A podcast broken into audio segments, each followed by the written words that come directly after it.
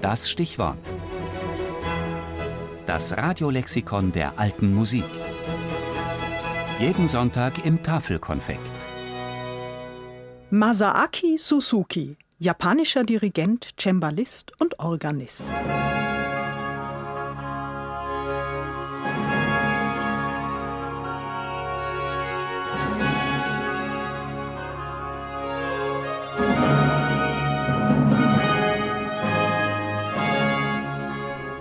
Bin sicher, dass es keine japanische Bach-Interpretation gibt. Also es gibt ja viele andere japanische Musiker, die auch Bach-Musiken spielen, aber ich sehe überhaupt keine gemeinschaftlichen Elemente innerhalb von japanischen Musik. Wenn ich zum Beispiel meine Interpretation mit anderen europäischen Kollegen vergleiche, gibt es natürlich viele Unterschiede, aber das ist eigentlich, jede Musik haben so eigene Ideen. Das ist nicht mehr zwischen japanischen und europäischen, sondern anderen und mich.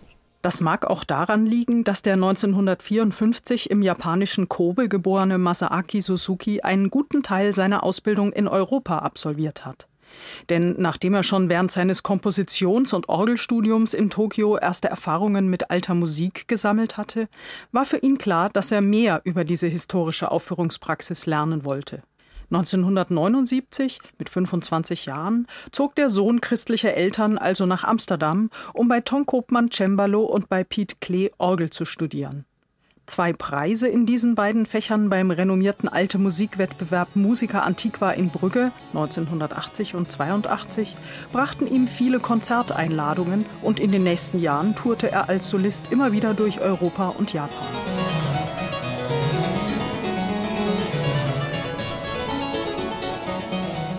Doch wirklich bekannt wurde Suzuki erst, nachdem er 1990 das Bach-Kollegium Japan gegründet hatte. Mit diesem Ensemble tourt er seither durch die Konzertsäle der Welt und spielt, wie es der Name schon sagt, Bach.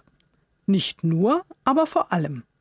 Daneben arbeitet der Dirigent inzwischen aber auch immer wieder mit modernen Symphonieorchestern, wobei er bis Maler oder Britten voranschreitet. Hat er doch schließlich selbst Komposition studiert.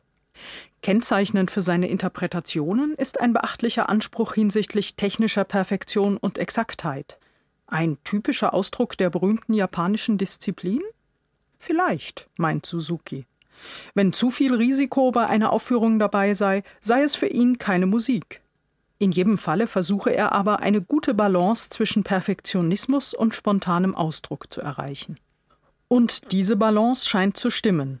Die Gesamteinspielung der Bachschen Kirchenkantaten mit dem Bach-Kollegium Japan jedenfalls findet großen Anklang bei CD-Käufern und Kritik, ebenso wie Suzukis Aufnahme der kompletten Cembalo-Werke Bachs. So gehört der Dirigent mit seinem Ensemble schon seit langem zu den führenden Interpreten barocker Musik. Und wer einmal eine Bach-Kantate oder Hamoll-Messe mit ihm gehört hat, wird sich daran zweifellos noch lange erinnern meint auch der Tenor Jan Kobow, der bei vielen Konzerten und auf zahlreichen CDs mit den Japanern zu hören ist. Mit dem Bach-Kollegium Japan ist immer eine sehr spezielle Erfahrung, weil ich das einfach so erstaunlich finde, wie die sich das aneignen. Die haben eben einen wahnsinnigen Willen, das gut hinzukriegen und kriegen das gut hin. Nicht nur gut, sondern sehr gut. Mit denen habe ich schon ganz tolle Konzerte gehabt. Wirklich Hut ab.